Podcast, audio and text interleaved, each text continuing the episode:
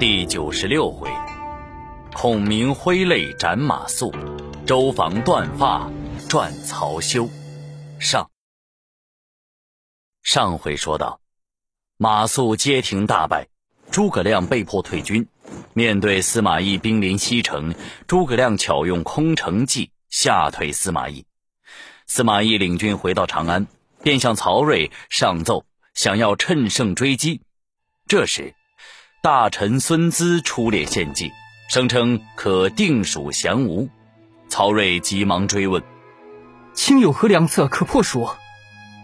昔日太祖武皇帝收张鲁时，常对群臣吩咐：“蜀道艰险，非用武之地。今若尽起天下之兵伐蜀，则东吴又将来犯。不如先分命大将据守险要，养精蓄锐。”想那吴蜀两国本就诸多嫌隙，迫于我大魏天威，才苟合联盟而已。若是我大魏按兵不动，不出数年，那吴蜀两国必自相攻杀。那时我大魏兵精粮足，再图取天下，岂非必胜？